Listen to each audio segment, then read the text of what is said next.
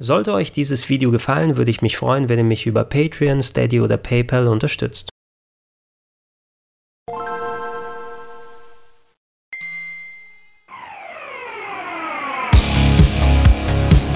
Schönen guten Tag und herzlich willkommen auf rpgheaven.de zu Gregor testet das Game GKD 350H, ein Emulatoren- und ROMs-Handheld, das einen der bis dato schnellsten Prozessoren in dieser Preisklasse haben soll.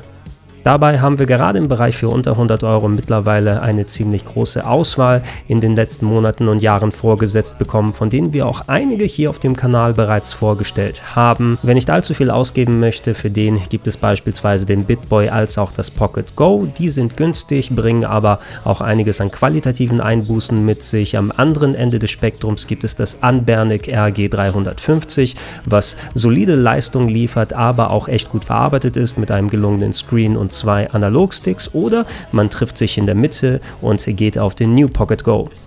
Mit dem letzteren lässt sich der Game Kiddie noch am ehesten vergleichen, denn rein augenscheinlich sind beide Handhelds äh, relativ ähnlich ausgestattet. Dazu liegen sie aktuell im gleichen Preissegment. Wenn ihr euch ein Game Kiddie bestellen wollt, dann werdet ihr auf den einschlägigen Seiten zwischen 70 bis 90 Dollar los. Allerdings, wenn man mal genauer drauf schaut, dann fallen einen doch noch signifikante Unterschiede auf. you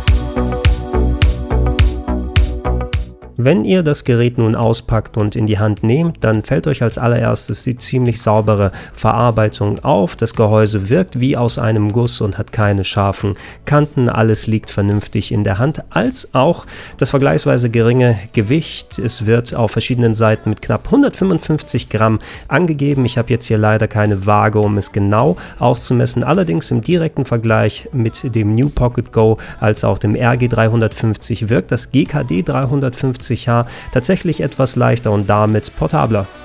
Auf der Vorderseite haben wir natürlich den obligatorischen 3,5 Zoll IPS-Bildschirm mit 320 x 240er Auflösung. Auf der linken Seite ist oben ein Steuerkreuz, was sich ganz griffig angefühlt hat und nicht so steif.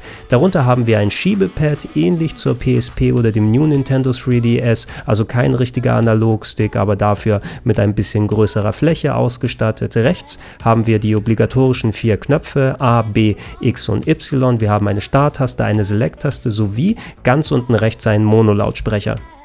Interessanterweise befinden sich weder an den Seiten noch unten beim Game Kiddie irgendwelche Anschlüsse oder Schieberegler. Dazu müsst ihr das Handheld auf die Oberseite drehen.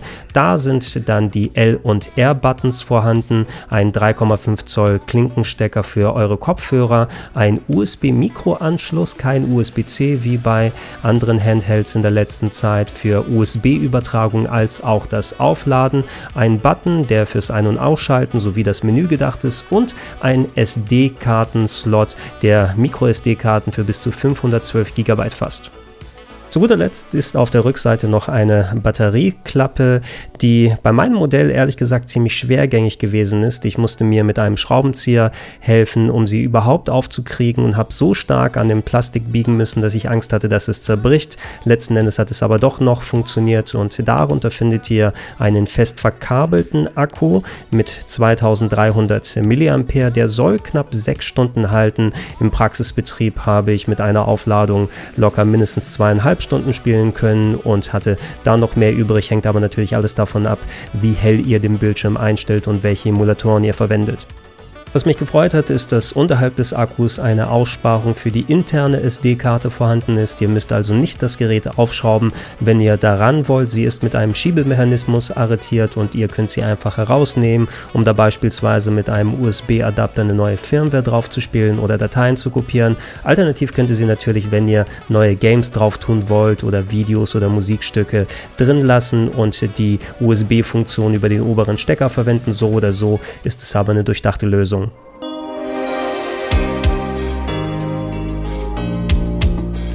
Wenn ihr nun das Gerät startet, folgt nach einem kleinen kurzen Boot-Logo gleich das Hauptmenü, das wie beim Anbernic RG350 als auch beim New Pocket Go auf OpenDingo X basiert. Das heißt, ihr habt die gewohnte Struktur, die Systemprogramme, wie ihr sie kennt. Ihr habt vorinstallierte Freeware-Games als auch eine ziemlich große Anzahl an Emulatoren, die vorinstalliert ist. Der Bildschirm selbst, der macht wieder eine gute Figur, hat vernünftige Schwarzwerte und auch eine gute Strahlkraft, je nach Einstellung der Helligkeit. Wenn ihr jetzt irgendwelche Kreuzmuster oder Störstreifen seht, die sind in der Realität tatsächlich nicht vorhanden. Aus welchem Grund auch immer, ich habe es mit verschiedenen Einstellungen meiner Kamera probiert, tauchen diese Störstreifen immer in der Aufzeichnung auf und ich bin anscheinend nicht der Einzige, der dieses Problem hat. Ich habe bei einigen anderen YouTubern reingeschaut, die ebenfalls das Gerät vorliegen hatten und die hatten mit ähnlichem Problemen zu kämpfen. Wenn ihr also an der Qualität des Bildschirms zweifelt, das liegt hauptsächlich hier an der Aufnahmeart und nicht am Bildschirm selbst. Bevor wir über die Leistungsfähigkeit an sich sprechen, möchte ich zuerst auf ein paar Eigenheiten als auch Unzulänglichkeiten eingehen. Der Game Kiddie ist, wie der Name es impliziert, für mein Gefühl eher an Kinder gerichtet. Allgemein hatte ich beim Spielen einen ziemlichen Nintendo 2DS-Vibe. Das ist die kinderfreundliche Variante des Nintendo 3DS und der Game Kiddie, der geht schon in eine ähnliche Richtung, ist eben sauber verarbeitet, vergleichsweise leicht. Ihm fehlen aber auch etliche Funktionen. Er hat beispielsweise keinen separaten Menü-Button, nur noch ein einen Lautsprecher anstatt zwei für Stereo-Sound. Er hat ein Schiebepad. Ihm fehlen die L2 und R2-Tasten. Bei den meisten älteren Emulatoren kein Problem, aber bei einigen PlayStation-Spielen schon. Ihr habt keine Möglichkeit, direkt die Helligkeit oder die Lautstärke zu ändern, sondern ihr müsst das im Hauptmenü über separate Apps machen und das ist nicht so geil. Im Gegenzug möchte der GameKiddie aber auch mit der schnellsten CPU punkten, die bis dato in einem solchen Gerät direkt verbaut wurde. Es handelt sich im Konkreten um einen MIPS X1830 Prozessor, der mit 1,5 GHz getaktet ist, der sich sogar im Menü übertakten lässt. Das wird zwar nicht mit konkreten Zahlen dann dargestellt, sondern über verschiedene Levelstufen. Auf dem höchsten Level soll der Prozessor sogar bis zu 1,9 GHz schaffen. Um das vernünftig zu beurteilen, habe ich vor den Aufzeichnungen zuerst die aktuellste Firmware draufgespielt, sodass die neuesten Versionen der Emulatoren verwendet werden, sodass da kein Flaschenhals entsteht und sowohl mit normalem Takt als auch stark übertaktet alles ausprobiert. Ich muss sagen, meiner Erfahrung nach hat es keinen besonders großen Unterschied gemacht, ob ich jetzt übertaktet habe oder nicht. Die Leistung ist entweder gleich gut oder gleich schlecht geblieben in bestimmten Fällen. Es soll sich hier auch bei anderen Leuten ein bisschen besser geäußert verbessert haben, aber zumindest für meine Test-Sessions hier bin ich auch mit dem normalen Takt ganz gut gefahren.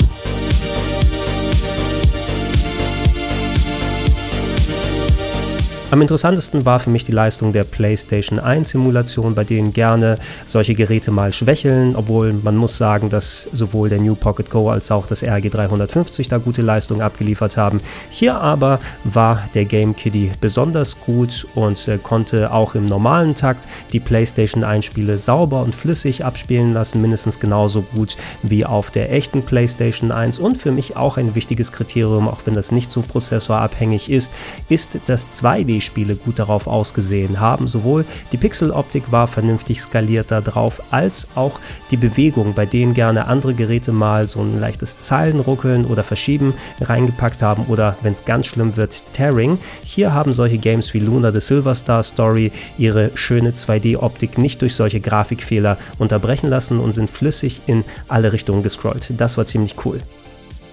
Gerade bei den Handhelds, den 8- und 16-Bit-Geräten, kann man sich nicht wirklich groß beschweren. Bei einigen von denen fehlten ein paar wichtige Optionen, wie beispielsweise, dass man die Skalierung auf Pixel Perfect stellen kann, sodass eine saubere Darstellung der Pixels, also auch des Scrollings, garantiert werden kann. Aber im Großen und Ganzen kann man sich da nicht wirklich groß beschweren. Solche Sachen wie Game Boy oder Neo Geo Pocket sind gut gelaufen. Das NES und das Master System haben eine gute Figur gemacht. Und wenn ihr Games auf dem Mega Drive Drive, auf dem Super Nintendo, der PC Engine oder auch Arcade Games über MAME zocken wollt, das hat eigentlich ganz gut funktioniert hier.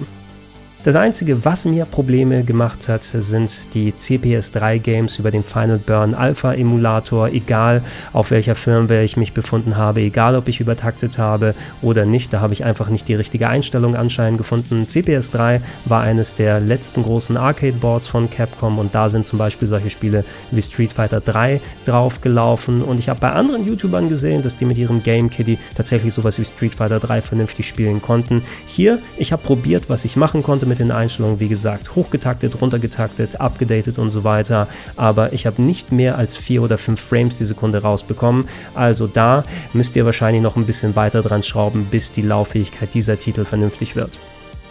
Wie gut ist der Game Kitty nun geworden, vor allem unter Berücksichtigung all dieser verschiedenen Punkte? Für mich persönlich, ich muss sagen, ich mag das Gerät trotzdem. Es ist, wie gesagt, sauber verarbeitet, es liegt gut in der Hand, es hat ein geringes Gewicht, es tut seine Arbeit eigentlich mehr als solide, gerade bei PlayStation 1 Spielen. Im Gegenzug hat es eben aber auch einiges an Unzulänglichkeiten, dass etliche Knöpfe darauf fehlen, dass ihr nicht direkt Lautstärke und Helligkeit ändern könnt. Und mir ist dazu noch ähm, die Position Positionierung des Lautsprechers aufgefallen, der nämlich so weit unten rechts in der Ecke ist, sodass er beim Spielen mit der Handfläche unterhalb des Daumens direkt verdeckt wird und man so gut wie nichts mehr hören kann.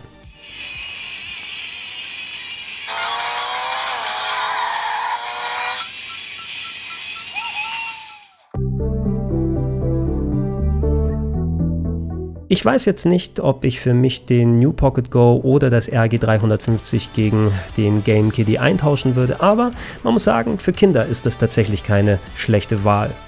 Von der Leistung und der Verarbeitungsqualität hier ist es auf jeden Fall um einiges drüber als jetzt beim BitBoy oder dem kleinen Pocket Go und ihr habt dazu noch die Auswahl, eure Lieblingsfarbe mit rauszusuchen und ob das Gehäuse transparent ist oder nicht. Also habt ihr da eine ziemlich große Auswahl und die bietet nicht jedes Handheld. So, das soll es gewesen sein mit dem Test vom GameKitty GKD 350H. Wie immer, wenn ihr konkrete Fragen habt, schreibt sie in die Comments mit rein und gerne auch persönliche Erfahrungen mit dem Gerät dazu. Gerne auch Vorschläge, was für andere Geräte wir testen könnten oder ob neue Funktionen oder Software da ist. Ich bin immer offen, solche Spielereien auszutesten und äh, falls es sich anbietet, findet ihr natürlich nicht nur mehr solcher Review-Videos, sondern noch viele andere auf rpgheaven.de. Könnt Podcast-Versionen hören im Gedankensprung-Feeds als auch direkt bei plauschangriff.de und solltet ihr es noch nicht machen, ich würde mich freuen über eine kleine monatliche Unterstützung, unter anderem auf patreon.com slash rpgheaven, auf steadyhq.com slash rpgheaven oder gerne auch direkt unter paypal.me slash Vielen Dank und tschüss.